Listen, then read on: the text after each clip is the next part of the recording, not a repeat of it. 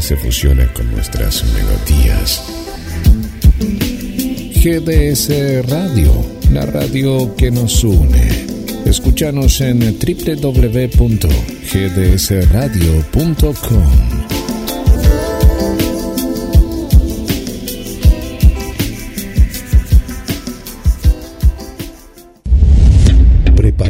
Muy pronto en la radio te vamos a sorprender con el verano 2022. A palpitarlo. Una melodía que transforma el ambiente y lo vuelve único. GDS, Radio Mar del Plata, noticias y radio a tiempo. Summer 2022. Las noches con nosotros son mágicas.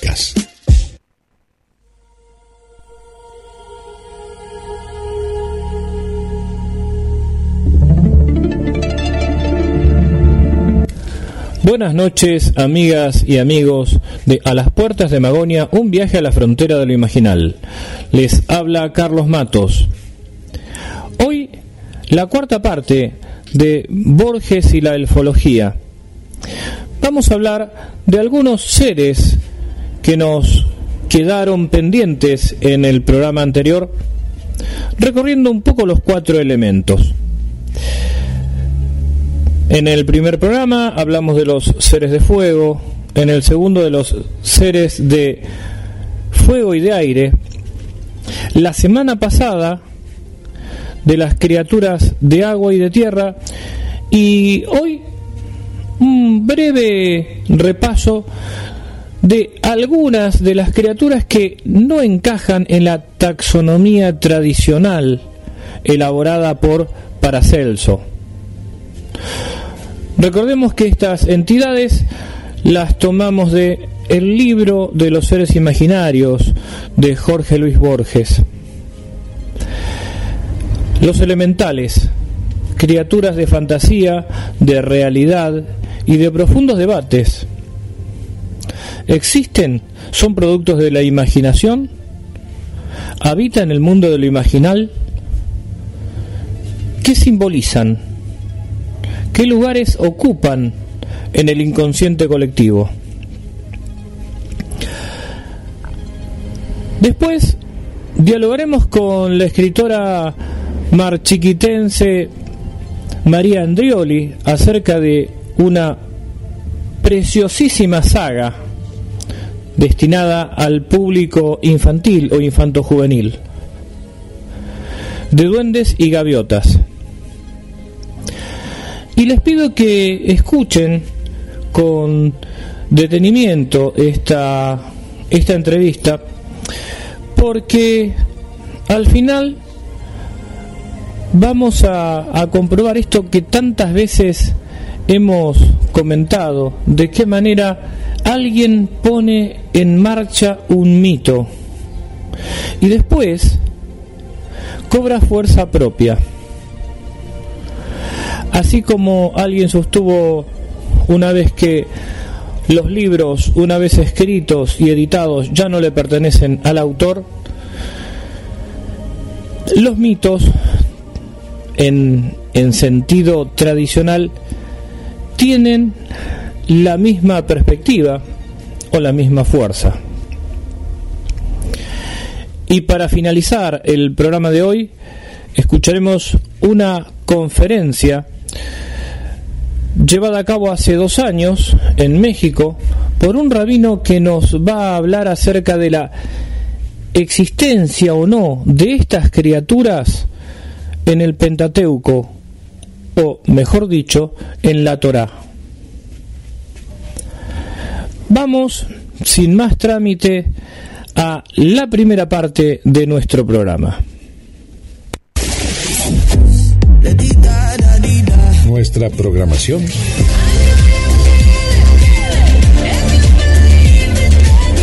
la armamos juntos WhatsApp al 2234 2466 46. Contacto arroba gdsradio.com. Summer 022. La Banshee. Nadie parece haberla visto. Es menos que una forma, que un gemido que da horror a las noches de Irlanda. Y según la demonología y hechicería de Sir Walter Scott, de las regiones montañosas de Escocia. Anuncia al pie de las ventanas la muerte de algún miembro de la familia. Es privilegio peculiar de ciertos linajes de pura sangre celta, sin mezcla latina, sajona o escandinava. La oyen también en Gales y en Bretaña. Pertenece a la estirpe de las hadas. Su gemido lleva el nombre de Kinning. Las Valquirias. Valquiria significa en las primitivas lenguas germánicas la que elige a los muertos. Un conjuro anglosajón contra los dolores neurálgicos las describe sin nombrarlas directamente de esta manera. Resonantes eran, sí, resonantes, cuando cabalgaban sobre la altura. Eran resueltas cuando cabalgaban sobre la tierra, poderosas mujeres. No sabemos cómo las imaginaban las gentes de Alemania o de Austria. En la mitología escandinava son vírgenes armadas y hermosas. Su número habitual era tres. Elegían a los caídos en el combate y llevaban sus almas al épico paraíso de Odín, cuya techumbre era de oro y que iluminaban espadas, no lámparas. La aurora, los guerreros en el paraíso, combatían hasta morir. Luego resucitaban y compartían el banquete divino, donde les ofrecían la carne de un jabalí inmortal e inagotables cuernos de hidromiel. Bajo el creciente influjo del cristianismo, el nombre de Valquiria degeneró. Una vez en la Inglaterra medieval hizo quemar a una pobre mujer acusada de ser una valquiria, es decir, una bruja. El Zaratán. Hay un cuento que ha recorrido la geografía y las épocas. El de los navegantes que desembarcan en una isla sin nombre, que luego se abisma y los pierde porque está viva. Figura esta invención en el primer viaje de Simbad y en el canto sexto del Orlando Furioso. la sia una isoletta ci credemo. En la leyenda irlandesa de San Bradán y en el bestiario griego de Alejandría. En la historia de las naciones septentrionales, Roma, 1555, del prelado sueco Olao Magno y en aquel pasaje del primer canto del paraíso perdido, en el que se compara el yerto Satán con una gran ballena que duerme sobre la espuma noruega. Him on the Norway form. Paradójicamente, una de las primeras redacciones de la leyenda la refiere para negarla.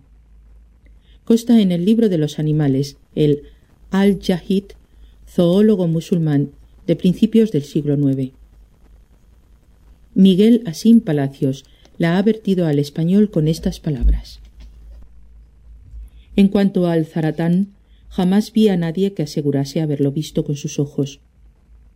Algunos marineros pretenden que a veces se han aproximado a ciertas islas marítimas y en ellas había bosques y valles y grietas, y han encendido un gran fuego. Y cuando el fuego ha llegado al dorso del zaratán, ha comenzado éste a deslizarse sobre las aguas, con ellos encima, y con todas las plantas que sobre él había, hasta el punto que sólo el que consiguió huir pudo salvarse. Este cuento colma todos los relatos más fabulosos y atrevidos. Consideremos ahora un texto del siglo XIII. Lo escribió el cosmógrafo Al-Kazvini y procede de la obra titulada Maravillas de la Creación. Dice así. En cuanto a la tortuga marina, es de tan desaforada grandeza que la gente del barco la toma por una isla. Uno de los mercaderes ha referido. Descubrimos en el mar una isla que se elevaba sobre el agua con verdes plantas y desembarcamos y en la tierra cavamos hoyos para cocinar y la isla se movió y los marineros dijeron Volved, porque es una tortuga y el calor del fuego la ha despertado y puede perdernos. En la navegación de San Brandán se repite la historia. Y entonces navegaron y arribaron a aquella tierra. Pero como en algunos lugares había escasa profundidad y en otros grandes rocas, fueron a una isla que creyeron segura e hicieron fuego para cocinar la cena. Pero San Brandán no se movió del buque, y cuando el fuego estaba caliente y la carne a punto de asarse, esta isla empezó a moverse, y los monjes se asustaron y huyeron al buque, y dejaron el fuego y la carne, y se maravillaron del movimiento. Y San Brandán los reconfortó y les dijo que era un gran pez llamado Jasconye, que día y noche trata de morderse la cola, pero es tan largo que no puede. Nota 1. Nota 1. Véase el artículo El Uroboros, página 225. Fin de la nota 1. En el bestiario anglosajón del Códice de Exeter, la peligrosa isla es una ballena, astuta en el mal que embauca deliberadamente a los hombres. Estos acampan en su lomo y buscan descanso de los trabajos de los mares. De pronto, el huésped del océano se sumerge y los marineros se ahogan. En el bestiario griego la ballena quiere decir la ramera de los proverbios. Sus pies descienden a la muerte, sus pasos sustentan el sepulcro. En el bestiario anglosajón, el diablo y el mal guardará ese valor simbólico en Moby Dick, que se escribirá diez siglos después. El basilisco. En el curso de las edades, el basilisco se modifica hacia la fealdad y el horror, y ahora se lo olvida. Su nombre significa pequeño rey. Para Plinio el Antiguo, 8 Romanos, tres. el basilisco era una serpiente que en la cabeza tenía una mancha clara en forma de corona. A partir de la Edad Media es un gallo cuadrúpedo y coronado de plumaje amarillo, con grandes alas espinosas y cola de serpiente, que puede terminar en un garfio o en otra cabeza de gallo. El cambio de la imagen se refleja en un cambio de nombre. Chaucer, en el siglo XIV, habla del basilicoc, uno de los grabados que ilustran la historia natural de las serpientes y dragones de Aldrovandi le atribuye escamas, no plumas, y la posesión de ocho patas. Nota 1. Nota 1. Ocho patas tiene, según la edad menor, el caballo de Odín. Fin de la nota 1. Lo que no cambia es la virtud mortífera de su mirada. Los ojos de las górgonas petrificaban. Lucano refiere que de la sangre de una de ellas, Medusa, nacieron todas las serpientes de Libia. El áspid, la anfisbena el amodite, el basilisco. El pasaje está en el libro noveno de la Farsalia. Jauregui lo traslada así al español. El vuelo a Libia dirigió Perseo, donde jamás verdor se engendra o vive. Instila allí su sangre el rostro feo, y en funestas arenas muerte escribe. Presto el llovido humor logra su empleo en el cálido seno, pues concibe todas sierpes y adúltera se extraña de ponzoñas preñadas la campaña. La sangre de Medusa, pues en este sitio produjo al basilisco, armado en lengua y ojos de insanable peste, aun de las sierpes mismas recelado. Allí se jacta de tirano agreste. lejos hiere en ofensas duplicado, pues con el silbo y el mirar temido lleva muerte a la vista y al oído. El basilisco reside en el desierto, mejor dicho, crea el desierto. A sus pies caen muertos los pájaros y se pudren los frutos.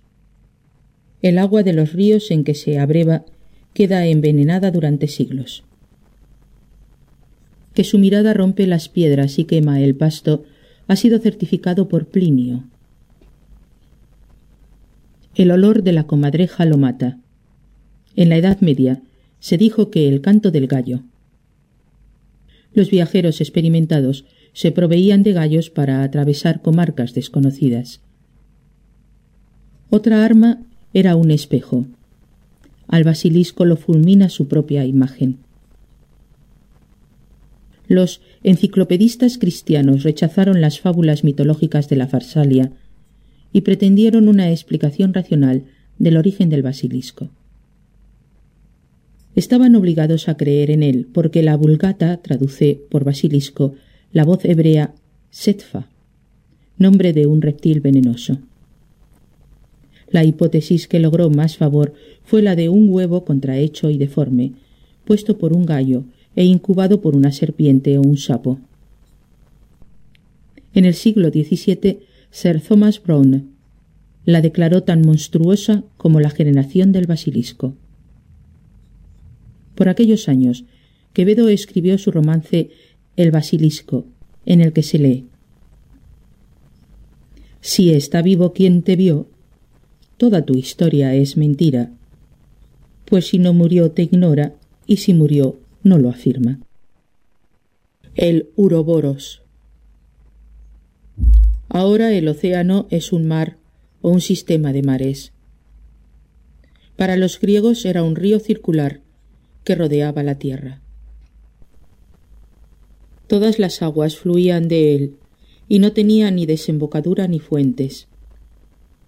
Era también un dios o un titán, quizá el más antiguo, porque el sueño en el libro decimocuarto de la Ilíada lo llama origen de los dioses. En la Teogonía de Hesiodo es el padre de todos los ríos del mundo, que son tres mil y que encabezan el Alfeo y el Nilo. Un anciano de barba caudalosa era su personificación habitual. La humanidad, al cabo de siglos, dio con un símbolo mejor. Heráclito había dicho que en la circunferencia el principio y el fin son un solo punto. Un amuleto griego del siglo III, conservado en el Museo Británico, nos da la imagen que mejor puede ilustrar esta infinitud. La serpiente que se muerde la cola, o como bellamente diría Martínez Estrada, que empieza al fin de su cola. Uroboros, el que se devora la cola, es el nombre técnico de este monstruo que luego prodigaron los alquimistas. Su más famosa aparición está en la cosmogonía escandinava, en la Edda prosaica o Edda menor. Consta que Loki engendró un lobo y una serpiente. Un oráculo advirtió a los dioses que estas criaturas serían la perdición de la tierra. Al lobo, Fenrir, lo sujetaron con una cadena forjada con seis cosas imaginarias. El ruido de la pisada del gato, la barba de la mujer, la raíz de la roca, los tendones del oso, el aliento del pez y la saliva del pájaro. A la serpiente Hermungard la tiraron al mar que rodea la tierra, y en el mar ha crecido de tal manera que ahora también rodea la tierra y se muerde la cola. En Jotunheim, que es la tierra de los gigantes, Utgarda Loki desafía al dios Thor a levantar un gato. El dios, empleando toda su fuerza, apenas logra que una de las patas no toque el suelo. El gato es la serpiente. Thor ha sido engañado por artes mágicas. Cuando llegue el crepúsculo de los dioses, la serpiente devorará la tierra y el lobo al sol. A las puertas de Magonia se traslada en este momento hasta Mar Chiquita para conversar con la escritora María Andrioli. Vamos a hablar acerca de su obra, la saga de duendes y gaviotas. ¿Cómo estás María? Buenas noches. Buenas noches Carlos. Gracias por el llamado, gracias por el interés. Estamos en este programa haciendo un ciclo de varios capítulos sobre eh, el mundo feérico y diferentes autores. en los martes anteriores eh, hablamos sobre Borges eh, y la elfología a partir de algunas publicaciones, por ejemplo la del libro de los seres imaginarios.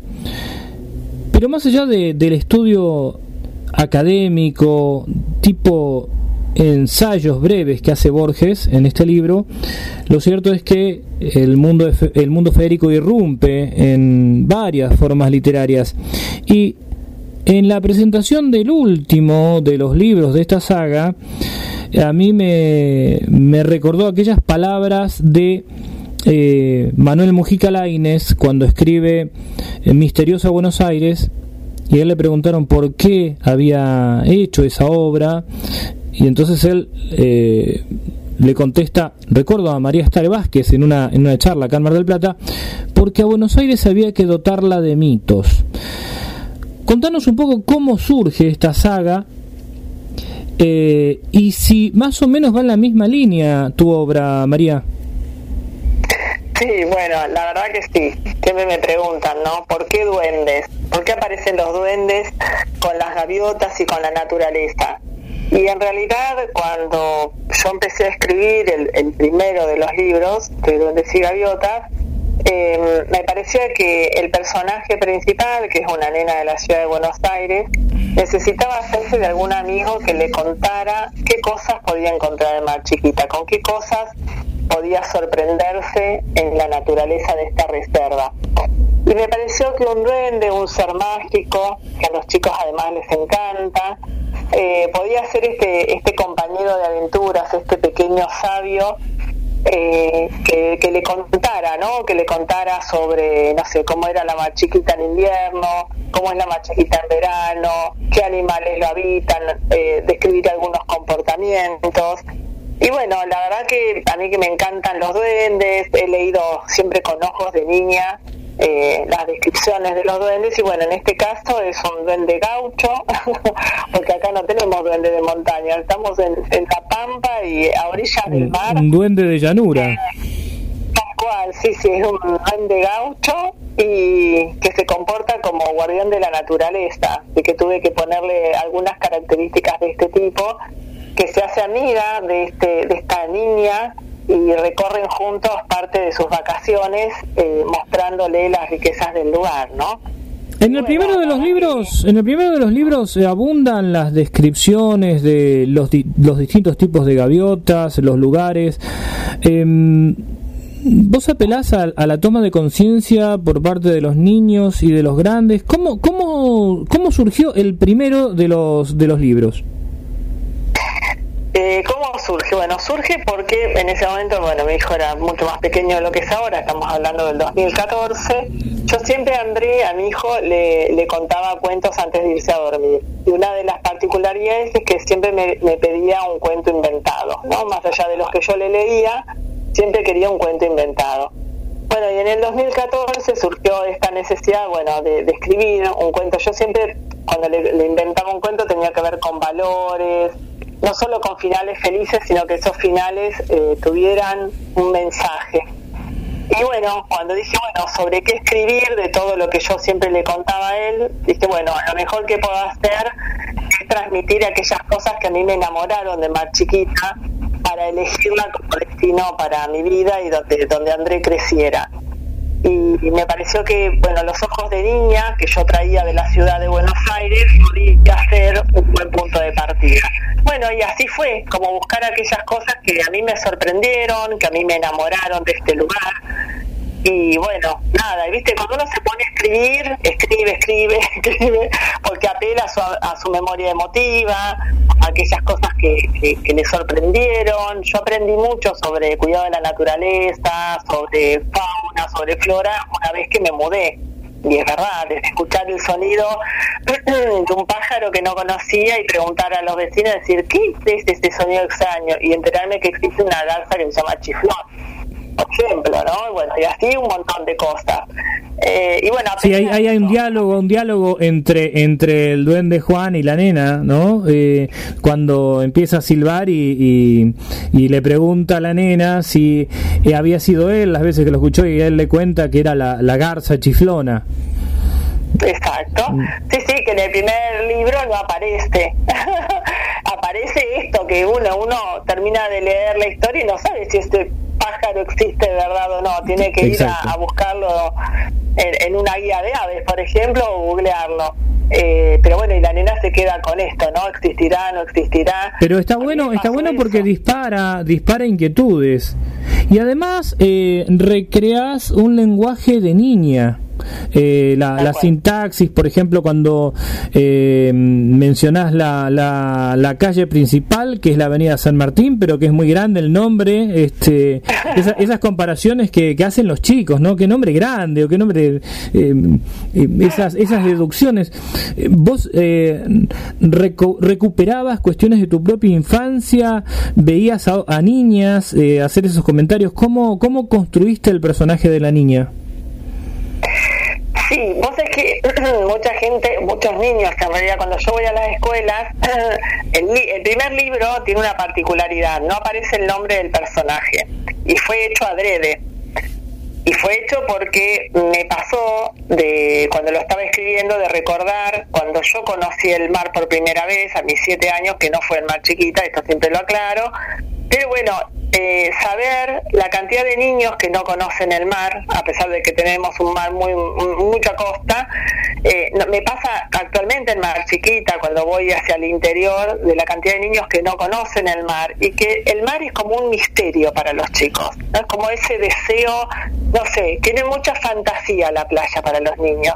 Entonces, eh, cuando escribí el primer libro, me parecía que lo bueno era no escribir el nombre del personaje, porque los niños tenían que verse identificados con el personaje. Entonces, el nombre se lo tenían que poner ellos. Em, y así fue, ¿no? Lo dejé así porque mi intención era escribir un solo libro de Donde decía Gaviotas. Lo de la trilogía vino después y a la primera que sorprendió fue a mí. ¿Y cómo surgieron, cómo surgieron los otros dos, eh, María? ¿Cómo, ¿Cómo nacieron los otros dos? Surgieron porque los niños que leyeron de Duendes y Gaviotas, yo hice una recorrida bastante amplia en las escuelas, acá en Buenos Aires, en el conurbano, eh, tomando las bibliotecas escolares como punto de, referencia, la verdad que anduvo muy bien, de hecho hubo una revisión bastante rápida, y los chicos me decían que la historia no podía terminar ahí. ¿no? Como que la nena tenía que volver. Claro. No puede ser que esta historia termine acá. Bueno, así fue que bueno, rápidamente dije, bueno, ¿qué cosas puedo contar? Porque el tema es, para poder escribir necesito encontrar el tema, más allá de lo que escriba. Y dije, bueno, mi hijo estaba justo en una etapa también que estaba superando los miedos de la niñez, estaba yendo a, una psicóloga, empecé a charlar con la psicóloga de él acerca de cuáles eran los miedos de la niñez, empecé a investigar y me pareció que estaba bueno abordar que esta niña volviera más chiquita y, utilizar ese escenario para superar los miedos de la niñez. Y más chiquita en invierno da miedo para el que no la conoce, eh, porque tenés unas tormentas eléctricas increíbles, porque hace mucho frío, porque hay un viento de locos, digamos, y cosas que a los niños les dan miedo, ¿no? Que se corte la luz, eh, que caiga un Sí, es, es, es, muy diferente, es cierto, es muy diferente Mar Chiquita en invierno y en verano, es muy distinta. los sonidos, este, hay una... Eh, es, más, eh, los domingos de, de tormenta hay como cierta sensación de desolación. Tal cual. Sí, sí, sí. Bueno, a mí me pasó descubrirlo cuando me mudé, digamos. Si bien hemos venido en invierno, pero bueno, vivir el, invierno, que es muy lindo, digamos, tenés que animarte, ¿no? Entonces yo dije, bueno, qué bueno eh, llegar a, a, esto, ¿no? Los miedos de la niñez y ver que con la contención familiar, sabiendo el origen, dando información, esos miedos se pueden superar. Bueno, y ahí me zambullí nuevamente en una más chiquita invernal contando todas estas cosas que a los niños les dan miedo, pero dándoles una alternativa para superarlo.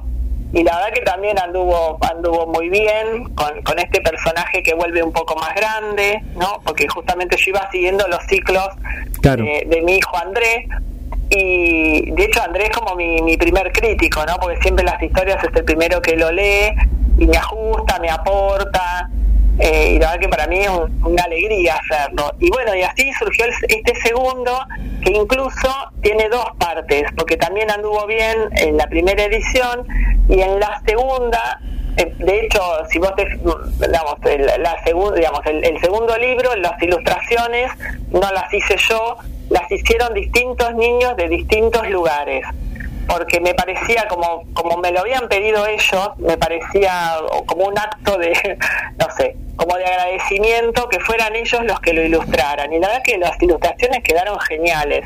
Hice una especie de no concurso pero una invitación y recorrí varias escuelas y en cada una iba leyendo una historia diferente. Los chicos ilustraban, firmaban un permiso de, para poder yo elegir una de las, de, los, de las ilustraciones y sus papás después me autorizaban a poder usarlo en los libros. Pero en la reedición, eso fue en la primera edición, en la reedición fui un poco más allá y con una de las maestras de la escuela 12, de acá del, del Parque Más Chiquita, eh, propusimos hacer una actividad junto con los alumnos de ella y hay dos historias que tienen distintos finales. ¿No? Entonces lo que hicimos fue en dos jornadas diferentes, eh, trabajamos sobre la historia que ellos eligieran y les propuse, bueno, cambiar o parte de la historia o el final. Bueno, y en una cambiamos una parte de la historia, entonces el lector puede elegir qué historia eh, leer, la que es original o esta que tiene esta parte eh, hecha por los chicos. ¿Verdad que nos divertimos un montón haciéndolo? Eh, ellos vinieron a la presentación del libro que se hizo en la feria del libro de, de Más Chiquita, vinieron, ellos hablaron en el, en el, escenario contando sobre la experiencia, se llevaron ellos los libros para, para la escuela, no, fue muy lindo, muy, muy lindo. Yo sentí como que era una manera de devolver este pedido de que tenía que seguir la historia, ¿no? que la historia no podía terminar allí. Y en, en la Feria del Libro de, de, Mar del Plata, el domingo 28 de noviembre, cuando se presentó el tercero de los libros, vos dijiste que fue un poco producto de la pandemia, que tenías menos todavía, menos previsto eh, un, un, tercer, un tercer volumen. Es verdad, porque en realidad en el medio, entre el segundo y el tercero, yo escribí otras historias. Froggy la rana perdida, la leyenda del viejo contrabandista de Santa Clara del Mar. Estoy escribiendo una novela histórica basada en la vida de mi papá, que mi papá es inmigrante. Entonces yo en realidad estaba enfocada en otras historias. Y el año pasado, en plena pandemia, mientras hacía otras cosas, se me ocurrió el tema, ¿no? Porque también la nena no puede ser que no vuelva más a más chiquita, ¿no? Y otra vez empezaron estas cosas. Tengo algunos seguidores que son amorosos, que ya están grandes incluso, eh, que me decían, me dejan cartitas en mi casa. Cuando vienen a visitar más chiquita, me dejan cartitas en casa diciéndome, tengo ideas para que escribas el próximo libro o me sugieren el color de la tapa. De hecho, la tapa del último es sugerencia de mis lectores. Tenía que ser verde y bueno, el año pasado, en pandemia, se me ocurrió esto, siempre pensando en, en, los valores y el cuidado de la naturaleza, que estaba bueno empezar a hablar sobre el patrimonio natural y cultural. Y dije, claro, los chicos ven este, este tema, lo ven como cuando ya son adolescentes, pero qué bueno sería empezar a verlo desde la primaria, ¿no? ¿En qué momento está bueno saber que existen estas cosas, darle. Eh, valor o poner en valor, por ejemplo, las tradiciones, eh, los eventos o las fiestas del pueblo. Y bueno, y también apelé a esa mirada de niña y empecé a sacar lo que pasa en Mar Chiquita como valor patrimonial, ¿no? Desde las fiestas, no sé, por ejemplo, acá en Mar Chiquita tenemos a los Reyes Magos, tenemos a Papá Noel, que pasa por el pueblo, tenemos, no sé, estas, estas cosas de lo popular que son re lindas, que a los chicos les encanta. Y también tenemos un museo, un museo de ciencias naturales, que es uno de los de los regionales, digamos, de los más equipados, que yo lo conocí porque trabajé tres años en la Secretaría de Cultura, trabajé mucho con ellos y hacen un excelente trabajo. Y hay gente incluso dentro del mismo partido más chiquita que no los conoce. Entonces me pareció como también, ¿no? Bueno, pero vos sabés, María, que eh, esto que vos decís, eh, hay gente del mismo partido Marchiquita que no lo conoce, es como ocurre en Mar del Plata, volviendo al tema del mar, hay niños, hay este eh, alumnos de mi señora que no conocen el mar, por ejemplo, y recuerdo cuando una vez un periodista, Daniel López, de Radio Continental, contó que paseando por Berna, eh, estaba buscando la casa en la que vivió un, breve tiempo eh, Albert Einstein y la encontró, pero resulta que la encontró por una por una guía turística impresa, porque ni siquiera los de la cuadra sabían. Eh, y, ese fenómeno se llama eh, la, nulidad de lo cercano. Los estudiantes de, turismo hablan mucho de la nulidad de lo cercano. Evidentemente se repite también ahí en Mar Chiquita, a pesar de ser este un, un, partido donde eh, un partido de la provincia de Buenos Aires donde prácticamente entiendo que el anonimato casi no existe por la cantidad de población que, tiene. Exacto. Bueno, yo trabajando en la Secretaría de Cultura me he enterado de la riqueza que tiene este partido, pero que bueno, que si bien está a la mano, porque justamente somos pocos, todo, no, necesitas mucho trabajo hacerlo, pero por ahí si no te lo cuentan, de hecho me pasó hace relativamente poco, porque fue el año pasado que salí mucho a caminar, mucho a correr, y mm, descubrí en una calle que está de mi casa, estará unas 7, 8 cuadras, de golpe un día veo, paso, con, paso caminando y veo así como a 50 metros, ponele, un, como un monolito. ¿Viste? Y me llamó la atención que es un lugar que yo he pasado varias veces porque está muy cerca del Paseo de Duendes. ¿Y esto qué es? Bueno, pasé de largo. La otra, a la vez siguiente dije, no, bien, yo soy muy curiosa, entonces dije, me voy a detener. Cuando me acerco a leerlo, tiene una placa y que habla de las segundas jornadas provinciales paleontológicas, ¿no? Y este hito ahí eh, como un, como un reconocimiento a Florentina Meguino.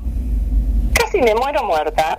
Claro, claro. dije, primero trabajé tres años en la Secretaría de Cultura, trabajé a la par de la gente del museo y esto está en una esquina que nadie sabe de qué se trata, porque empecé, imagínate que empecé a preguntarle a mis vecinos, ¿qué hay en la esquina de tal y tal calle? Ni idea. Le pregunté a la vecina de enfrente, enfrente, no a 10 cuadras, enfrente, si vos sabés qué es esto, y le mandó una foto. Me dice, no, creo que es algo que armó el vecino, el dueño de la casa donde está, ¿no? Entonces digo, nadie tiene idea y está ahí. Sí, Sí, y estas son las que, digamos, a ver, yo no sé si está, para mi modo de ver, no digo, si yo no hubiera descubierto cuando estaba en la Secretaría de Cultura, seguramente hubiera hecho alguna actividad con esto o lo hubiera puesto como referencia, no, porque está ahí tapado de pasto. Por suerte los empleados municipales cada tanto van, lo pintan, no tienen algunos ladrillos medio rotos. Y creo que, viste, estas son las cosas que se nos pierden. Entonces, Nada, es más, si yo lo hubiera sabido antes de escribir la historia, lo hubiera puesto también. Bueno, será será para un cuarto para un cuarto volumen de la saga. Ahora, vos ah, recién como al pasar dijiste el paseo de los duendes, ¿no? Y acá entramos en uno de los temas que veníamos este, conversando en programas anteriores y bueno, ahora en este también, que es la fuerza de, de los mitos, ¿no?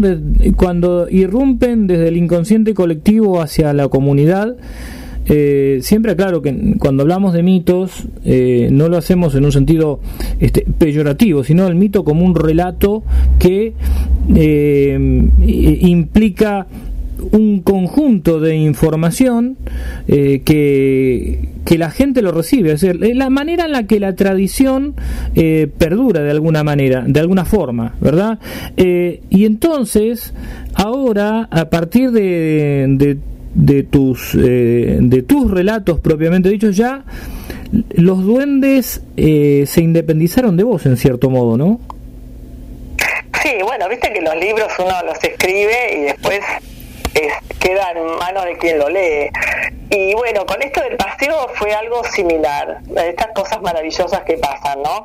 Eh, me pasaba que, bueno, en, la historia los duendes viven en un lugar determinado, aquí en el balneario, que es una isla que está en el arroyo El Cangrejo, que es una isla que uno no accede, no, no se puede acceder salvo que vayas cuando sube la marea, en kayak, ¿no? No es un lugar que tiene un puente ni nada. Y es un misterio lo que hay ahí en la isla, porque nadie sabe. Hay que cruzar el pantano para llegar. Y entonces en el relato los duendes viven ahí. Entonces, bueno, ¿qué me pasa? Los niños me vienen a visitar, porque bueno, las, las visitas a la escuela siempre pasan por mi casa. Entonces, lo primero que me dicen los chicos es, María, fuimos al, me decían, porque ahora ya no lo dicen más, fuimos ahí al charco y no vimos a ningún duende. Los duendes que se fueron de más chiquita, no estaba toda esta cuestión de que ellos querían ver a los duendes. Bueno, estamos hablando del año 2015-2016. Bueno, yo siempre hacía algún cuento, que los duendes estaban escondidos, que los duendes no se dejaban ver fácilmente, que si estaban con un adulto los duendes no salían, siempre estaba esta cuestión.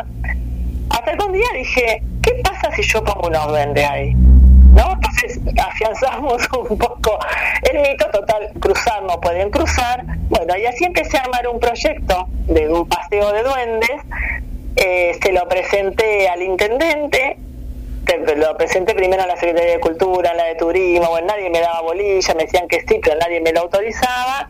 Y en la tercera carta ya me reenojé, pedí una audiencia con el intendente y dije, bueno, si no me van a, si no me lo permiten, solo tienen que decirlo y yo me dejo hinchar con esto. Ahora, si me dicen que sí, yo necesito algo que me habilite, porque es un espacio público. Bueno, le encantó al intendente la idea, me autorizó, me autorizó, salió un expediente y en el año 2017 me puse a trabajar en el paseo pidiéndole plata a Dios y María Santísima, porque le pedí plata a hoteleros, le pedí plata al, de la maderera, al de la ferretería, y bueno, y entre así, entre un montón de amigos, armamos este paseo de duendes y gaviotas y poniendo cinco caritas, la idea era poner más, pero bueno, el presupuesto llegó a cinco caritas de duendes en la isla, y del lado, digamos, del lado continental, por decirlo de alguna manera, hay como un paseíto con algunos bancos, eh, las figuras que le faltan la carita para que vos pongas, apoyes tu cara y te saques una foto, eh, un cartel con el duende Juan y la gaviota que tiene un relato lindo, invitando a visitar todo el balneario, todo el balneario y descubrir distintas cosas. Y em, después en el 2019 pusimos dos figuras, pusimos digo porque siempre somos varios, ¿no? Los que colaboramos en esto, pusimos una duendecita y un duende nuevo y eh, llamé a un concurso para ponerles nombre. o sea, nombre a votación. Bueno, y así que esos duendes nuevos que aparecieron ahí se llaman Danubio y Cornalista, que son los más votados, así que también tienen hasta nombre. Y bueno, ahora es un lugar donde los niños van, se sacan fotos, los más grandes van y se sientan a tomar mate porque desde allí se ve un atardecer hermoso eh, que cae en el arroyo. Y bueno, nada, y quedó como un lugar, le pusimos plantas, eh, nada, es un lugar así. Y, ahí le puse unos miradores para que vos eh, agudices la vista y puedas ver a los duendes en el charco, digamos, en la isla. Así que bueno, quedó un lugar nuevo. más o menos lo, lo, que ha ocurrido con otras escritoras en otros lugares del mundo, ¿no? Como, como lo que pasa con Harry Potter, que hay gente que va específicamente a los lugares en los que eh, supuestamente eh, anduvo Harry Potter también. Pero, pero claro, en este caso, eh, ¿cómo, ¿cómo te sentís, eh, María, como, como un canal como un canal que vuelca algo que, que capta del inconsciente y lo vuelca, es pura invención. ¿Cómo es el proceso en tu caso de, de la inspiración? Si existe la inspiración como tal. Mira, yo utilizo algunas cuestiones de mi propia infancia eh, desde la mirada, ¿no? Pues yo cuando escribo como niño o para los niños escribo como niño. Si yo escribo para ellos poniéndome en el lugar de ellos, cómo descubren las cosas, cómo hablan entre ellos, em, porque me imagino eso, ¿no? De hecho, las palabras son, tienen que ser palabras simples que ellos puedan comprender fácilmente. Em, y a mí me encantaría por ahí los lugares, por ejemplo, que menciono, o el perro Vincent, que es un compañero de aventuras del verano, es un perro que existe de verdad, se llama Vicente, no se llama Vincent, pero es un perro que yo, que es un vecino mío, que lo he tenido adoptado durante mucho tiempo, como un perro genial. El perro lanudo. Más chiquita. El perro lanudo, claro, perro es un gigante que no está eh, tratado, como digo yo, porque no está ni peluqueado, ni tiene cortadas las orejas, es un perro así muy marchiquitense. Eh, y es así, es un perro que le encanta rajarse con los turistas, ir a la playa, jugar, ahora está más grande, pero bueno, ese perro existe de verdad. Entonces yo he tomado cuestiones reales y les he dado como una cuota de fantasía pero los, los animales que se mencionan son todos reales, existen acá, el cementerio de caracoles existe, que tengo amigos que me dicen, vos tendrías que poner un cartel que diga al cementerio de caracoles, ¿no? Entonces yo le digo, bueno... ¿Y tenés, tenés un caracol naranja, María? ¿Tenés un caracol naranja como el que relatás? Sí, sí, por supuesto, el caracol negro, sí, sí tengo más, he regalado porque he encontrado, bueno, mis sobrinos, los hijos de mis amigos cuando vienen acá, he sido obligada a levantarse a las 5 de la mañana, a ir caminando hasta el cementerio de caracoles. Una vez mi sobrina se ha llevado caracoles y era, bueno, este rito de ir a, buscarse un propio caracol, ¿no? Eh, eh. tengo tengo fotos subidas porque a los chicos, esas cosas a los chicos les encantan. Pero bueno, fíjate que en, en, ese capítulo en particular, el del cementerio de caracoles, eh, em, los niños tienen, no, es que el caracol aparece que vas a la playa y ya está, tenés que hacer el esfuerzo de levantarte temprano, tenés que caminar un montón, hay, hay, cosas que vas a conseguirlo, pero tenés que hacer algo. Y apurarte antes que suba la marea. Tal cual, entonces bueno, hay todo un rito que tiene que ver también con el esfuerzo, con el compromiso, ¿no? estas cosas que yo las pongo de, modo sutil, pero que, que invita a los niños a que, bueno, las cosas no pasan porque sí.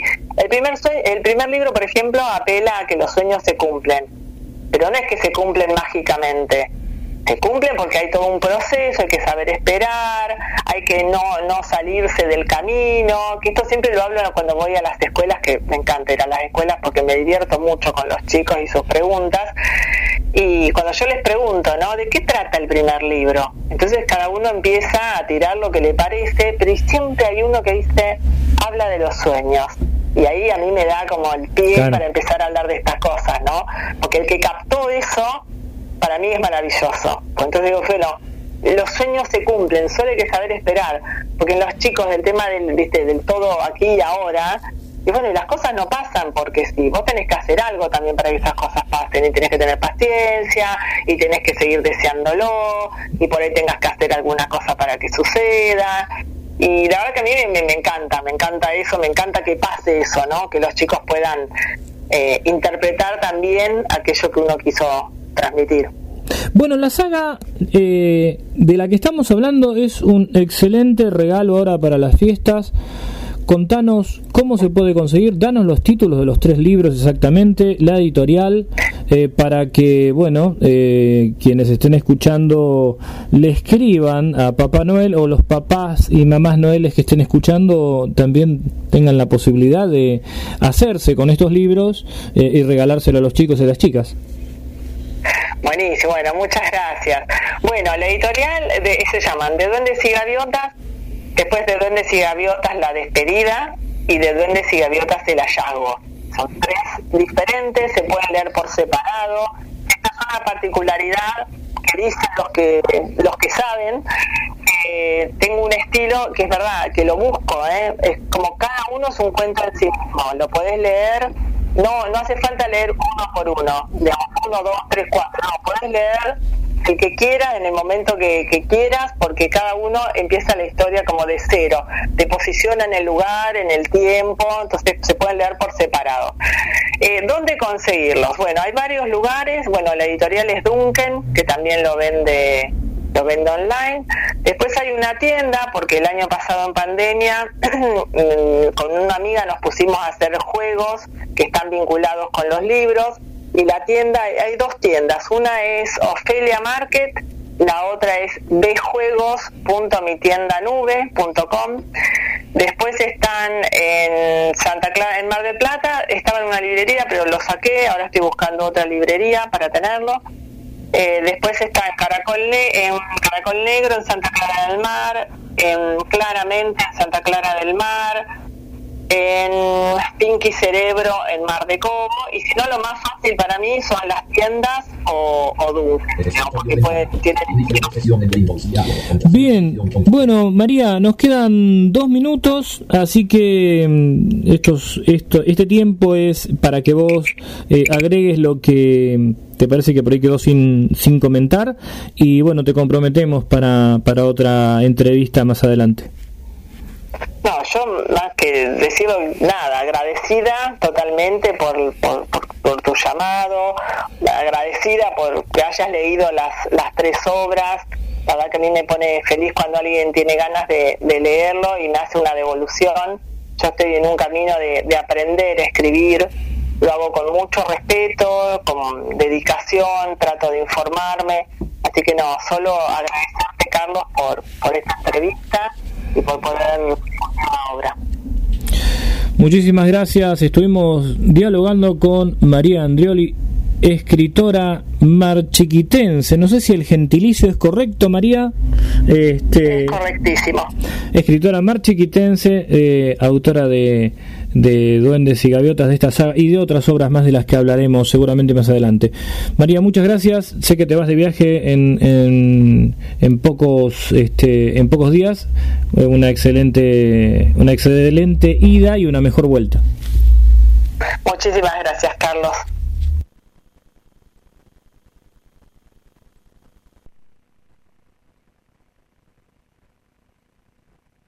Now, tonight we are celebrating music from all over the world, and if you've ever had a chance to see Celtic Woman, then you have met my next guest, Orla Fallon. Orla joins us tonight all the way from Knockananny, County Wicklow, Ireland. Please welcome Orla Fallon.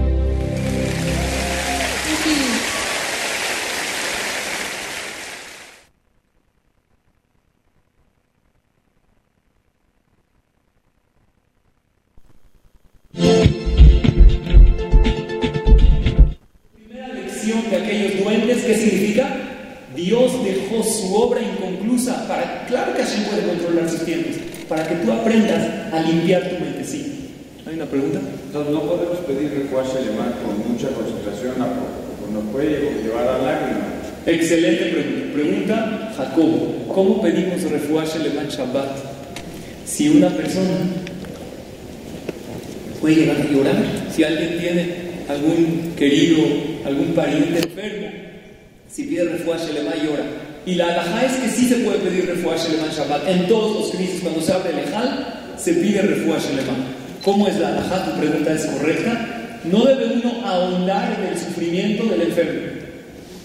Tenemos en la familia alguien que está viviendo una situación médica difícil y que Hashem le dé refuerzo alemán pronto. Y yo le digo a mi esposa, ahorita es Shabbat, sí hay que pedir Tehilim, hay que pedir refuá, pero nosotros somos dueños de nuestros sentimientos, saber hasta cuándo ahondar y cuándo decir, ya pedí, no voy a pensar mucho en el sufrimiento y dejar esos pensamientos de lado. Eso es lo que dicen en él, Taame Minagim, y es la primera lección, entrar a Shabbat sin presión y con tranquilidad. Estos Sherim, Mazikim duendes, ya dijimos de dónde salieron en la Mishnah. Ahora vamos a ver qué dice la Gemara sobre estos seres increíbles. Y vamos a entender para qué Dios los creó y qué lecciones de vida tenemos. Dice el Talmud en Maser Hagigah en la página 16a.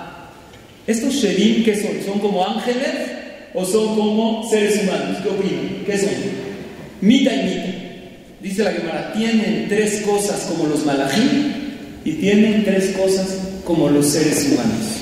Ahorita vamos a ver un poco cómo son. ¿En qué son como los malajim? Tienen alas y vuelan.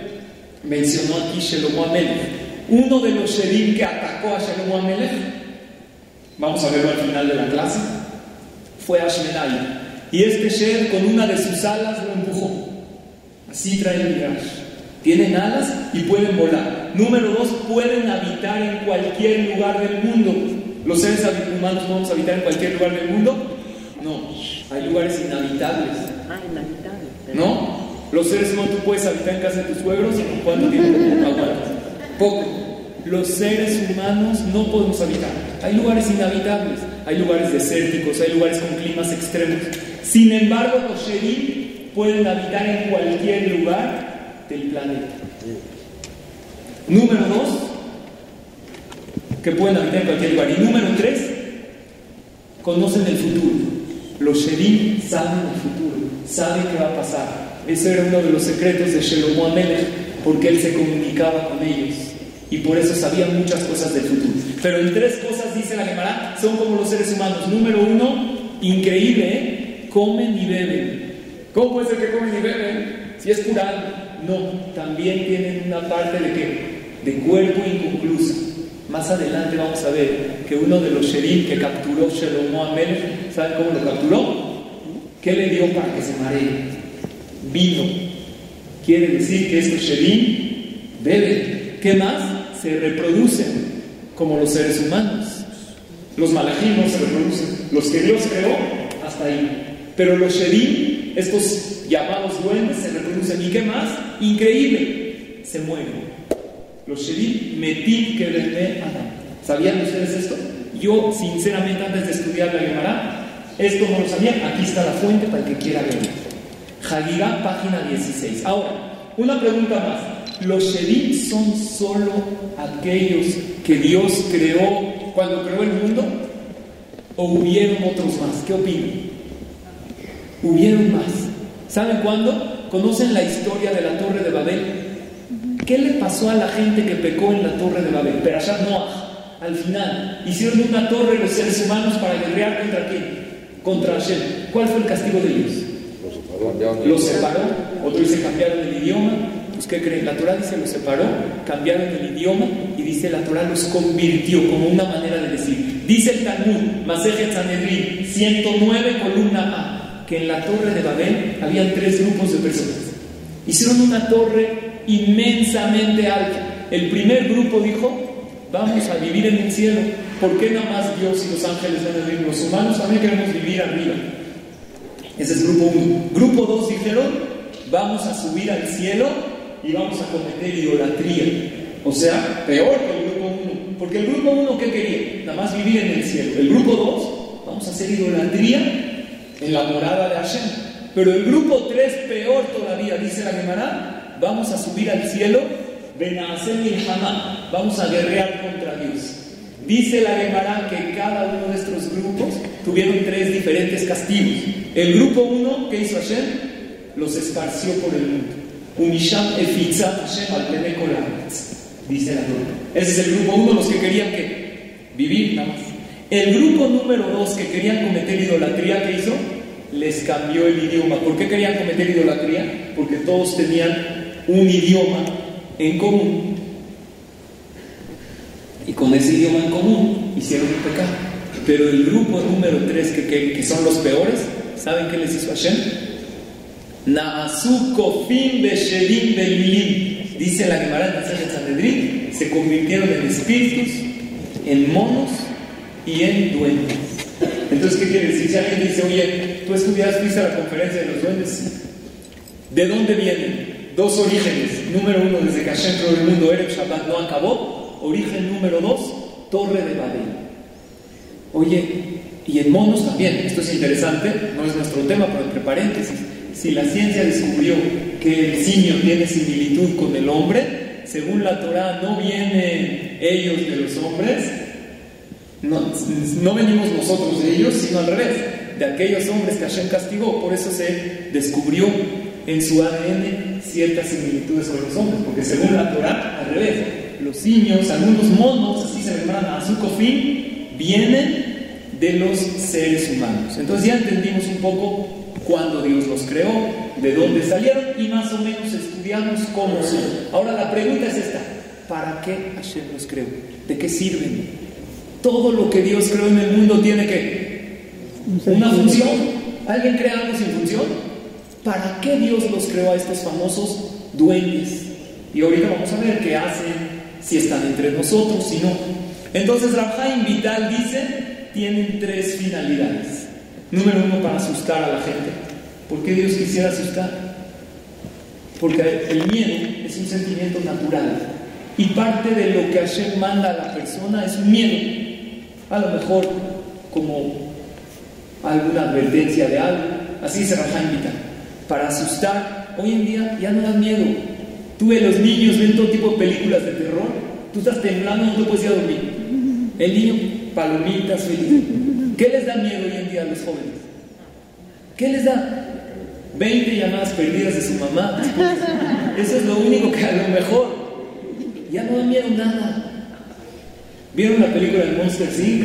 Uno de los argumentos que dicen los niños de hoy en día ya no tienen miedo a los monstruos ya no tienen miedo de nada. Dice Rabhaim Vital que una de las cosas que Hashem creó a los duendes es número uno para asustar a la gente, número dos para castigar a los reshaim y número tres para ayudar a los tzadikim en sus misiones. Vamos a ver cómo los sherim hicieron cosas buenas. Hay una Gemara conocida en Masejet Kiddushin, página 29b. El Talmud cuenta, ¿han escuchado ustedes o leído historias o visto películas de monstruos con varias cabezas? Me imagino que sí. ¿Es algo real o es algo místico? Pues la Gemara cuenta de algo que no lo van a creer. Y aquí está la referencia para que todos lo vean. Y me imagino que varios de los hombres lo han estudiado porque es una Gemara, Kidushin es una Gemara muy estudiada en Yeshivot, en clases, en la página 29. Ahí cuenta el Talmud que había un jajam que se llamaba Rabba Habar Yaakov. Este jajam era muy poderoso en su tefilá, en su emuná. Y en esa ciudad donde vivían los Yehudí había un jajam que se llamaba Abayet, que también era un gran tzadik, ahorita les voy a hablar de él. En el knis de Abayet se metió un mazik, un shed, un duende, no lo van a creer, lo tienen que ver adentro para creer. Y nadie iba al CNIS. ¿Por qué se metió en el CNIS? ¿Por qué? Porque en el Beta Knesset, donde hay más que Dusha, también hay, donde hay santidad, también hay eh, el otro lado. Hay veces uno llega al CNIS, donde hay tanta santidad y se distrae y platica en la tefila. Y tú dices, ¿cómo puede ser? Si alguien está rezando. Porque Dios te pone el Yetzer y el Yetzer nivelados. Entonces en el CNIS había, no se preocupen, aquí no hay en el CNIS, no hay nada, pueden venir tranquilas. Había un chef que tenía siete cabezas. Entonces llegó a Valle y dio una orden. Ahorita viene Rabajaba Jacob a la ciudad. Nadie le dé hospedaje. Entonces llegó Rabajaba Jacob, un jajá muy grande a la ciudad.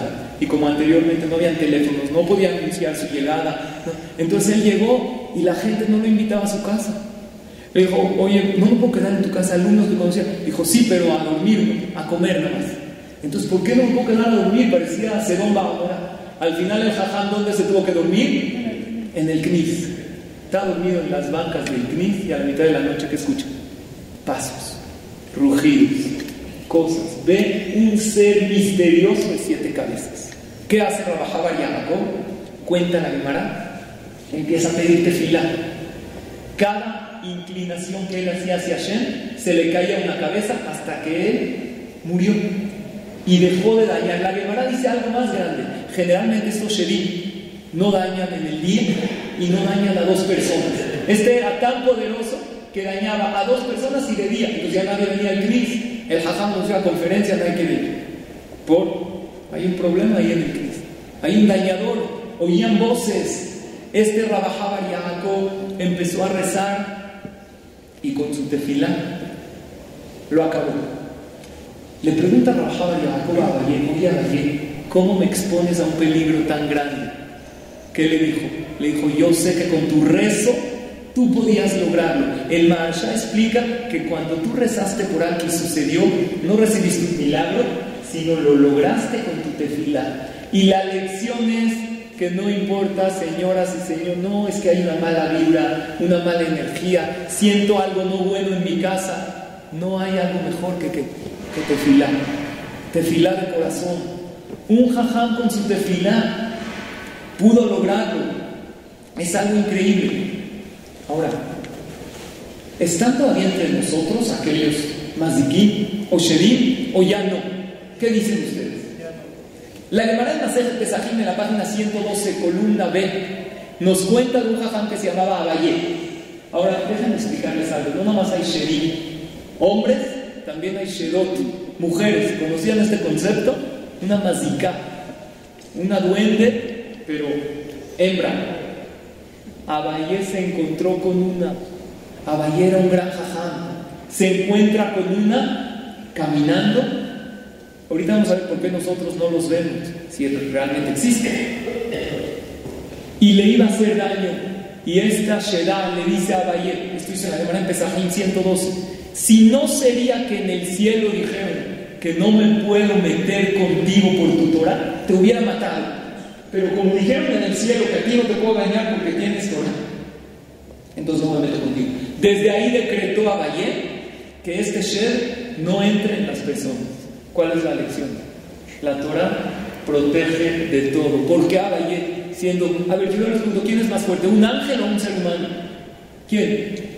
Un ser humano puede ser más fuerte. ¿Sabes por qué? Porque un ángel no tiene superación.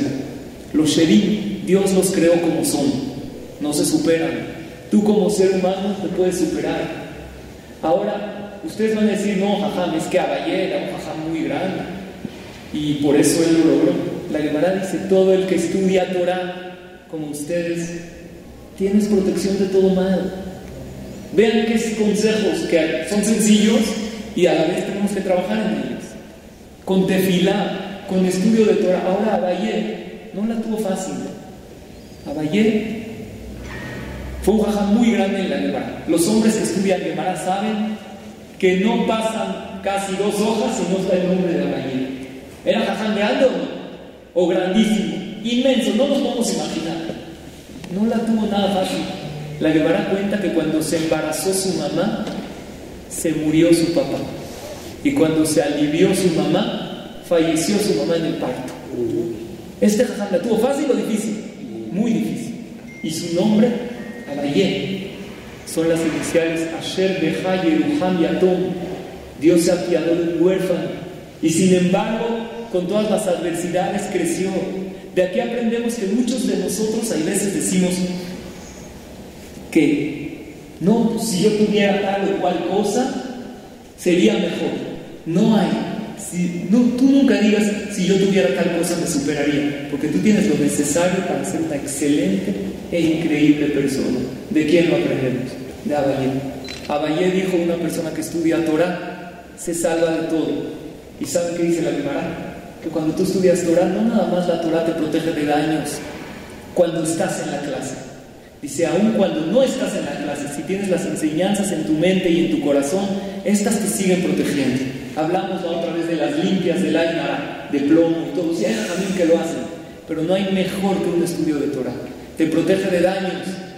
Una casa donde se dice tefilá de corazón, una mujer que reza en su hogar, un hombre que dice verajot con cabana, le da una excelente vibra y energía a la casa. Ahora también les quiero decir de un personaje que acabamos de ver en la Megilá, ahorita que pasó Shavuot. ¿Quién es Ruth? ¿Quién era Ruth? La abuelita de quién? De David. ¿Con quién se casó? Con Boaz. ¿Cómo se casó con él? Boaz estaba acostado en el granero llegó Ruth, se metió abajo de su cama y Boaz se espantó. ¿Por qué se espantó Boaz? Porque pensó que era una Shera. Pensó que era una de estos dañadores, un Shed. ¿Cómo se dio cuenta que no era? Dice, la tocó. Y como vio que tenía pelo, las Shedot no tienen pelo, tienen pura cabeza. Porque cuando Dios no concluyó el cuerpo, el cuerpo no se quedó completo. Entonces vemos que hasta ese entonces había este concepto. Si es algo real que existe. Ahora la pregunta es, ¿existen hoy en día entre nosotros? Déjame leerles un fragmento de la Gemara en Masejet Berajot, página 6a. Dice la Gemara así, ¿cuántos Shedim hay? En el mundo, ¿cuántos hay? Dice la Gemara, ¿ellos son más que los seres humanos o menos? ¿Cuántos seres humanos hay en el planeta? 7 mil millones de habitantes, ¿estás de acuerdo?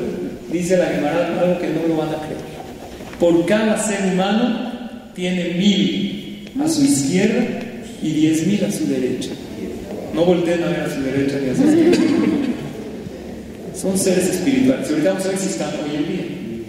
Porque ahí los ajamín de la Kabbalah explican que la derecha es la fortaleza, entonces uno puede aguantar más en su derecha.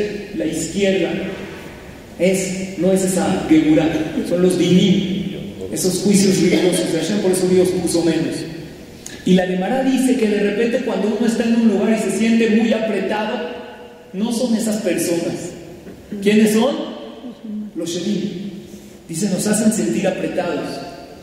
Y hay veces nos provocan dolor de pies. El que tiene dolor de pies inexplicable, no es que caminó mucho. Dice el Talmud de Masejet Berajot, lo acabamos de estudiar con los señores que vienen a la clase. Y aparte dice que provocan el desgaste de la ropa. Hay veces uno tiene una ropa que no está tan vieja y de repente se empieza a brillar así. ¿Por qué? Por los sherim. Ahora dice el Talmud que hay una manera de comprobar su existencia. Dice, aquel que quiere comprobar que existen, se los leo. Porque van a decir, ajá, esto lo acabas de inventar. Vean qué maravilla. Dice, Ay, mande, baile, mírale. El que quiere ver si existen o no, nada más yo aclaro, no intente esto en casa. No lo hagan, ¿ok? Dice la verdad, antes de la clase, que traiga lim leite kitman que traiga ceniza y que lo ponga alrededor de su cama antes de irse a dormir. Y en la mañana va a haber marcas de patas de gallo. No lo hagan. Ahora dice, y el que quiere verlos, yo quiero verlos. Dice la Gemara, no los vayas a ver. Porque si los ves, no puedes aguantar la impresión. Porque nosotros vivimos en un mundo que creemos que esto es lo real. Sin embargo, hay más cosas que no vemos. Dice, hay man de baile asesino que los quiere ver. Que traiga qué? ¿Qué tiene que hacer Pablo? Que traiga leite su que traiga una placenta de una gata. Hagamos una gata. Apunten. Instrucción. Una gata. Aparte, sacas la placenta, pero la gata tiene que ser gata negra. Hija de gata negra. Está difícil conseguirlo, ¿eh? Y tiene que ser primogénita, hija de primogénita, y quemar la placenta y ponérsela en los ojos, y de repente lo va a. Va a empezar hay que hacer esto, no hay que hacer esto. Dice la hermana, no lo hagas, ¿por qué? Porque un jaján lo hizo, un jaján que se llamaba Rabidi. Rabidi tenía que tener nombre de mujer, muy curioso. ¿Y qué pasó? Vio los Shedim y fueron, y lo dañaron muy fuerte, tuvieron que pedir tefilar los jajamí y se curó. Entonces la pregunta es, entonces, ¿que están entre nosotros? La realidad es que no se preocupen. La Gemara dice que hoy en día Hashem no les ha dado esa fuerza. Número uno, vimos que Abayé, cuando vio a uno de los Shedim, ¿qué le dijo? Decreto sobre ti que ya no puedes pasar por acá. Si yo tengo tanta fuerza con mi Torah, pues yo decreto que no nos puedes hacer ningún daño. Pero la Gemara no nos deja así desamparados. La Gemara nos dice cómo salvarnos de los mazikim. Dijimos que alrededor de la cama hay. El Talmud dice que a veces una persona se duerme y se para con un dolor de espalda, de cuello. ¿Qué pasó? Si no pasó nada, no es que un aire, ¿no? Así te dicen, vamos a qué. Un aire. Un aire. ¿Cuál es la realidad? Que cuando una persona duerme, está vulnerable porque su neshama se eleva, entonces puede tener ciertos años. Por eso el Yehudi antes de dormir, ¿cómo se va a dormir? Antes de, antes de dormir dice el Shema. Y antes del Shema hay todo un texto previo que le decimos a Hashem, haz que no sueñe feo y protégeme. Hay que decirle a los niños que digan, cuando ya crecen un poquito más, el que tiene así sueños, cosas, que diga todo ese texto del Shema. ¿Y sabes cómo te vas a dormir? Sin rencores. Dices, yo perdono a todos. No me duermo con rencores en mi corazón. Y le pedimos a Hashem también perdón. Dice la Gemara cómo salvarse de los mazikim. Entonces, número uno tenemos lo que es la tefila, porque ante cualquier peligro que uno sienta debe rezar. El estudio de Torah que vimos de Abayé, dice la Gemara en Baba Metzia, algo que no sé cómo funciona. El que come pan en la mañana se salva de los mazikim. ¿Qué opinan de eso? Desayunar, ¿por qué salva? No sé, a lo mejor lo ven ponchadito y ya no se la aceptan. No sé por qué, pero la Gemara dice que desayunar pan, ¿es bueno desayunar pan o no? Obviamente no hay que excederse, pero el desayuno es una comida importante, salva muchas enfermedades, por eso hay gente que desayuna hasta las 6 de la tarde. Siguen una comida, no dejan de comer. El desayuno es muy bueno y con pan es muy bueno. El que come pan en la mañana, dice la Gemara, nitzol minamazikim. Cuando también los mazikim no dominan a la persona, hay una noche en el año, ¿cuál es? La noche de Pesach. ¿Por qué? Dice la Torah, Lel Shimurim. Es una noche de cuidado. Dice la Gemara, Shimurim minamazikim. No hay ese día, Dios los tiene cerrados a todos. Había una vez una persona que su amigo le dio un dinero para guardar. Esto pasó en Israel. Lo trae Rav en su libro. Y lo dejó ahí. Entonces en la noche de Pesaj él acostumbraba a no cerrar, a dejar la puerta abierta. ¿Para qué? Para que venga el Yahweh y tome de la copa. Pero ¿quién cree que? No vino el Yahweh. Vinieron unos rateros y robaron todo el dinero que su amigo se lo dio para guardar. Fue con el jajam, dijo, oye jajam, pero pues es una noche de cuidado, no tengo que pagar. ¿Qué le dijo ¿Tiene que pagar o no? Claro que tiene que pagar. No hay más diquín, pero hay gente que son amantes de lo ajeno y aprovechan la ingenuidad de mucha gente para robar. Entonces, claro que uno tiene que cuidarse. Pero la noche de Pesach no dominan los maziquín. Y decir el Shema antes de dormir con el texto previo ayuda. ¿Y qué más también? Tener mezuzot en la casa, en el cuarto, eso ayuda mucho. Ahora, el Maimónides dice que los maziquín no existen. ¿Qué opinan ustedes de eso? El Rambam así dice, los maziquín no existen. Una pregunta, ¿el Maimónides puede discutir a la Gemara? No puede. La Gemara, la Mishnah en Pirkei Avot dice que sí existe. ¿Hace cuánto se escribió la Mishnah? Hace dos mil años. Y el Maimónides hace menos de mil. No puede discutir. Entonces, ¿cómo el Maimónides dice que los maziquín no existen? Explican Jajamín así. Explica el Rebe de Kotsk. Algo precioso. Hay una regla que se llama Tzadik Gozer de Akadosh Baruch Mekayem. ¿Han escuchado esa regla? Cuando el Tzadik decreta algo en este mundo, Dios lo cumple arriba. Entonces el Maimónides, como él vio su poderío, él le quiso hacer un favor a la humanidad. ¿Y qué dijo? No existen. ¿Para qué dijo no existen? Para que Dios arriba que diga, no les doy permiso de dañar.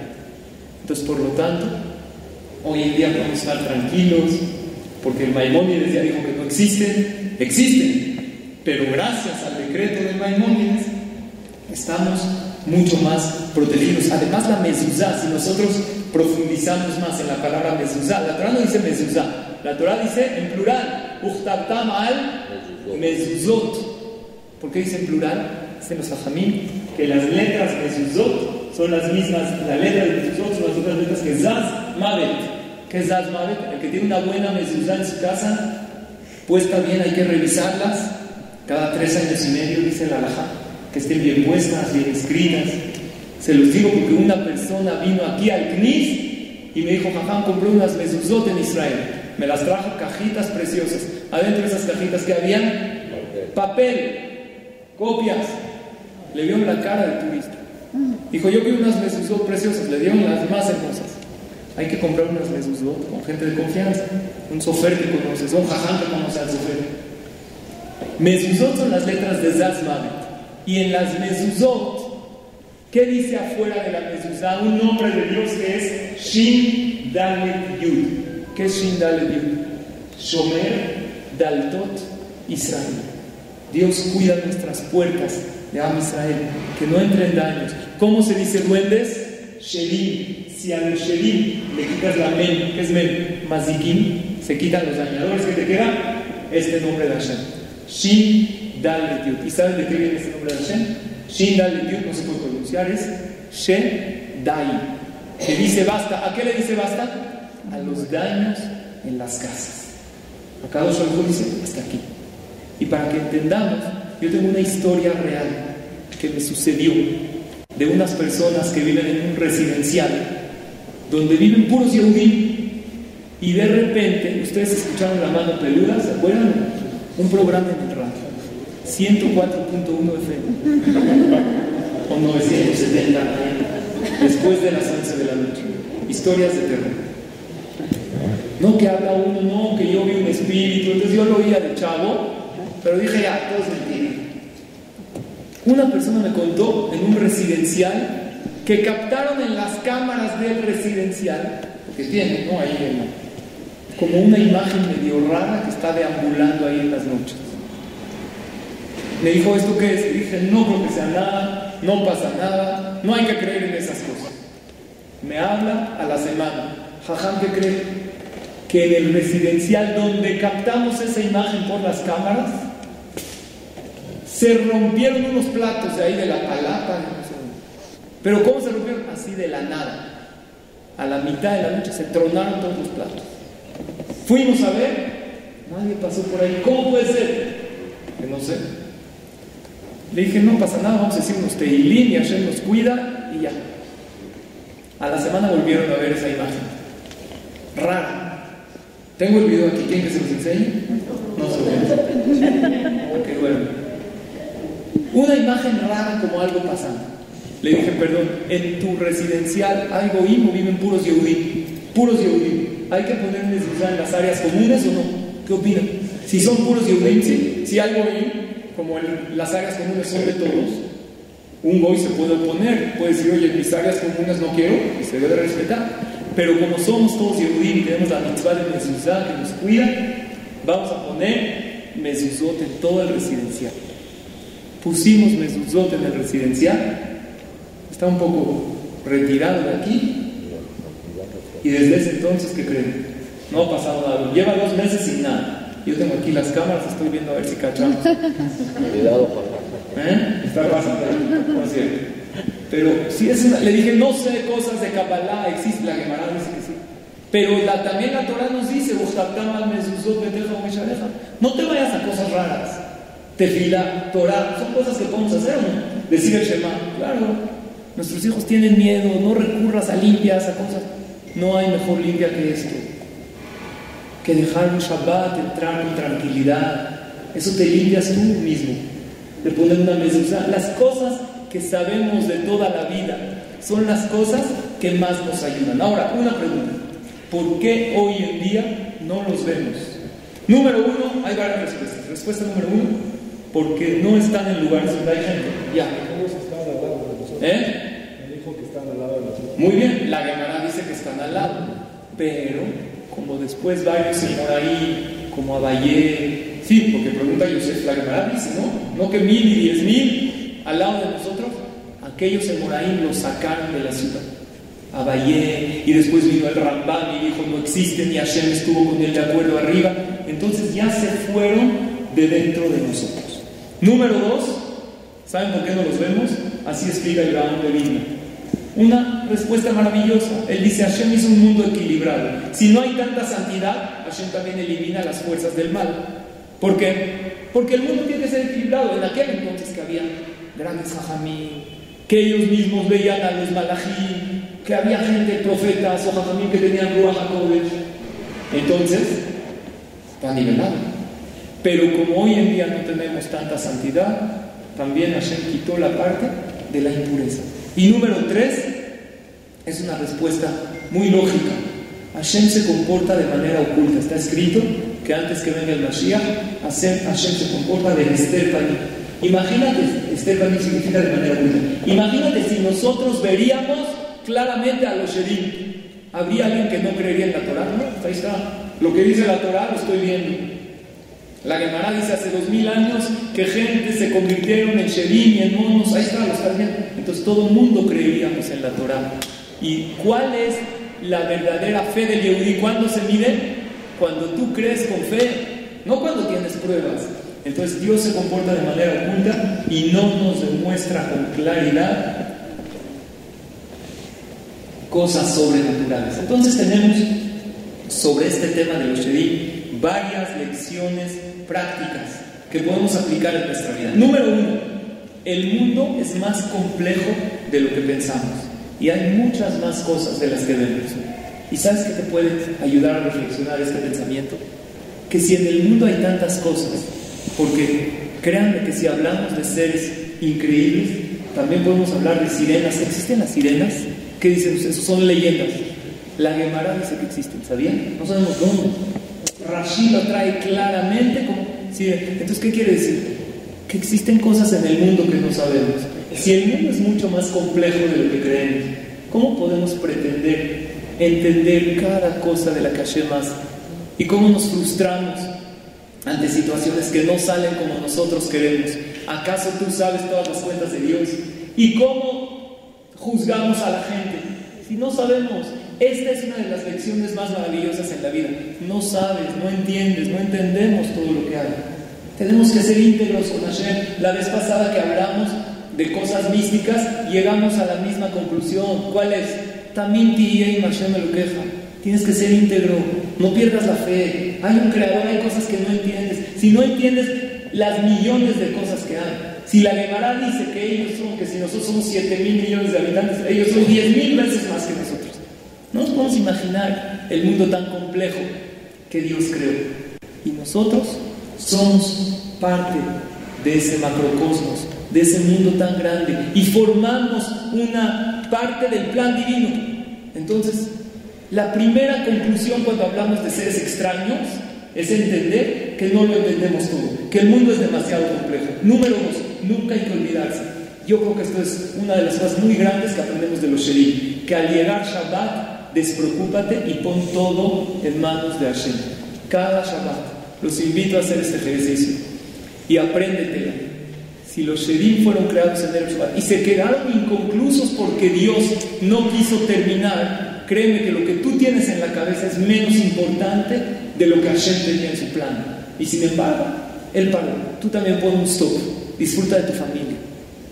Tenemos Shabbatot maravillosos que Dios nos dio como regalo y nosotros somos dueños de nuestros pensamientos. Número 3. ¿Cómo protegerse? Tefilá, estudio de Torah, comer pan en la mañana y recitar el Shema en la noche. Y saber algo, todo tiene una función en la vida. Los Sherim vienen a veces a dañar, porque Dios los manda, y hay veces vienen a hacer el bien. ¿Cuándo vimos ejemplos de Sherim que vienen a hacer el bien? Y con esto concluyo. Número 1. Rabbi Shimon Bar ¿Era gran o no? Enorme.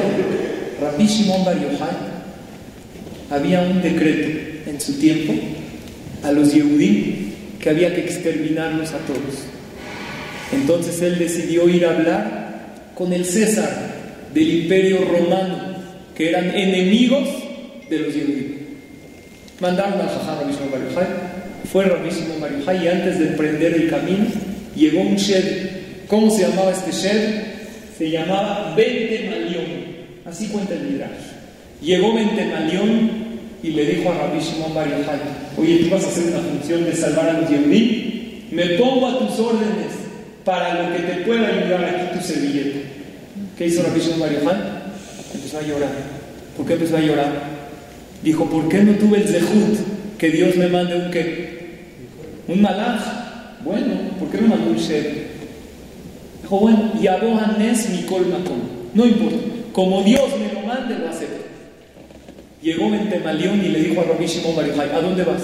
Dijo, voy con el César a pedir por los Yehudí. Le dijo, te veo ahí en el palacio. Se va Bentemalión y se le mete a la hija del César dentro de ella, como un alma, el exorcista lo vieron, parecido. Empezó esta a gritar como loca.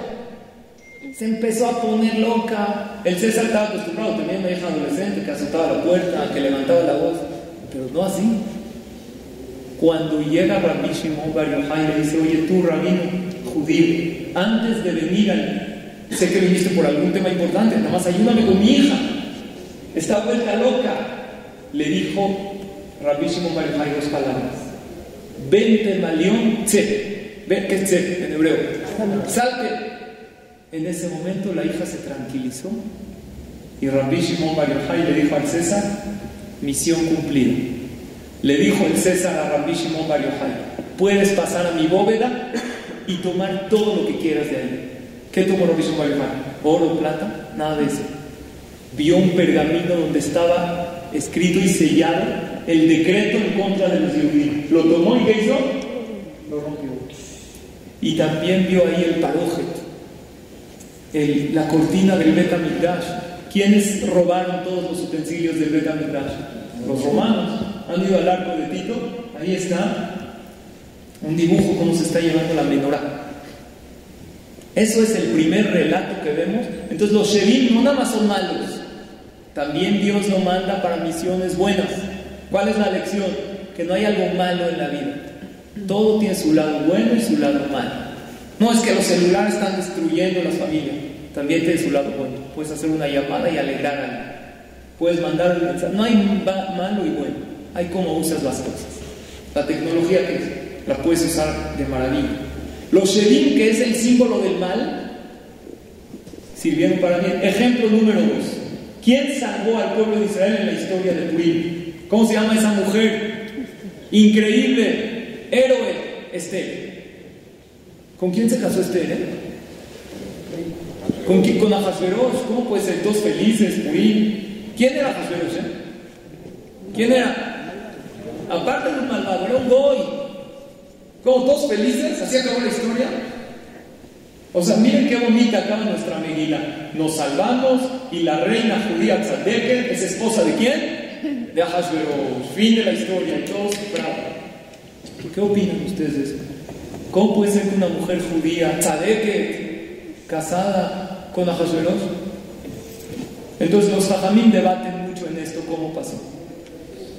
Una de las respuestas es que Esther, cuando tenía relaciones con Ahasverosh, traía una Shera, una duende, hembra, en forma de Esther, y Ahasverosh nunca la tocó, nunca estuvo con ella. ¿Qué opinan? ¿Novedad o no? ¿Se la sabían o no? Entonces, ¿cómo Esther? Si no, dime cómo estuvo con Ahasverosh. Ay, me farshim que intentan decir que ella fue obligada, que ella no quiso, sin embargo, no nos convence mucho. Tenemos que decir algo más todavía. Por eso hay quien explica, no, y aparte más. Hay quien dice que estaba con Ahasverosh y también con Mordejai, porque era su esposo. Entonces, ¿qué onda? Esta es la tzadeke pueblo de Israel. ¿Qué opinan de la poligamia? No. Entonces, entonces algunos sajamín contestan que traía un. Función buena. Número tres y último, porque ya es la hora.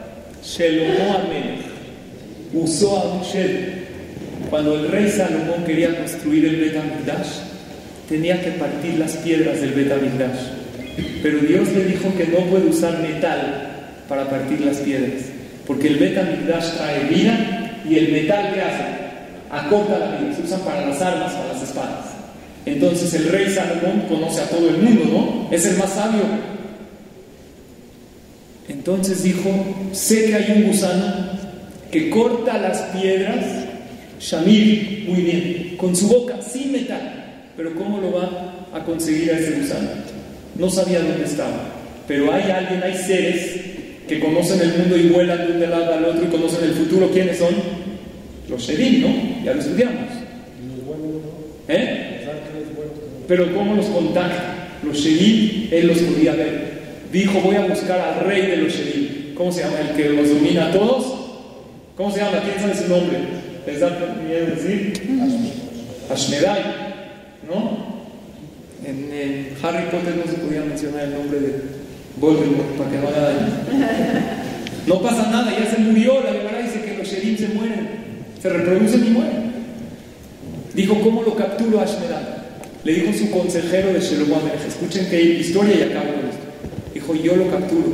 Rey Salomón. ¿Cómo se llama el consejero? Benayal Ben Yehoyada. Le dijo, necesito una cadena que tenga el nombre de Hashem y un barril del mejor vino que tú tienes. Y con eso te lo capturo. Fue Ben y lo vio. Y este Ashmedai, los duendes comen y toman o no, ¿qué dijimos? Sí, solía tomar agua del pozo. Al otro día Benayal Ben Yehoyada vio dónde tomaba, le cambió el agua por vino. Cuando toma el vino, lo agarra y lo captura. Ahora Ashmedai tiene muchísima fuerza, vuela, pero le puso una cadena con el nombre de Hashem. Y una cadena con el nombre de Hashem, nadie se puede soltar de ella, porque después de todo Dios creó todo. Los ángeles más poderosos, hay alguien más poderoso, que es Dios. Por eso uno no tiene que tener miedo de ni nada, está Hashem por encima de todo. Hay gente que dice, no, me echaron el ojo, tengo miedo de esto. Hashem es más poderoso que todo, apégate a Él y todo va de maravilla. Entonces lo capturó y lo trajo con Shelomo Amelech. Y le dijo a Shmedai y a Shelomo Amelech, ¿para qué me trajiste aquí? Le dijo, quiero que me lleves a conseguir el shamil, el gusanito que corta las piedras. Le dijo a le dijo, yo tengo más poder que tú. ¿Quién dijimos? ¿Quién tiene más poder? ¿Un ser humano o un ángel? Un ángel, pero un ser humano que se apega a Hashem, que se apega a la Torah, que estudia Torah, que reza, puede tener más poder que un ángel. Rabajaba Jacob lo venció y Adayé también. Le dijo, empezaron a discutir quién tiene más poder y le dijo a Shmedai, a Shelomo Amelech, si me quitas la cadena con el nombre de Hashem y me das tu anillo, porque Shelomo Amelech tenía un anillo con el nombre de Hashem, te enseño mi poderío. ¿Qué harían ustedes? Pues claro que no. Hashem, con toda la sabiduría del rey Shelomo, cayó. Y en un momento, la Gemara dice que hasta los más sabios no deben confiarse en su sabiduría, porque cometen errores, porque somos humanos. Shelomo les dijo, a ver, enséñame tu poder. Y Ashmedai le quitó el anillo a Shelomo, le quitó la cadena, se tragó el anillo de Shelomo y lo voló con su ala a 400 parsaot, a 400 kilómetros de Jerusalén. Eso fue lo que hizo Ashmedai. Y gobernó Jerusalén durante cuánto tiempo? Tres años. Nadie se dio porque Ashmedai se formó como Shalomón. Nada más las patas no se las podía cambiar. Así cuenta la Gemara. ¿Y por qué Shalomón fue castigado? ¿Era bueno o malo Shalomón? Mi tocayo es bueno. ¿Qué hizo el malo? Violó tres prohibiciones. Una prohibición que dice la Torah, el rey no puede tener muchas mujeres. ¿Cuántas mujeres tenía Shalomón? Más de mil, no mil, más. ¿Qué dice la Torah? No puede tener muchos caballos. ¿Cuántos caballos tenía Shalomón? Muchísimos. Y no puede juntar mucho oro. Y tenía mucho oro. Y como Shalomón violó estas tres prohibiciones, Hashem le mandó este castigo. ¿Qué pasó con Ashmedai? ¿Y qué se desató de esta historia? Todo esto y mucho más lo veremos Besrat Hashem la semana que entra. Les agradezco a todos por su atención y nos vemos la próxima.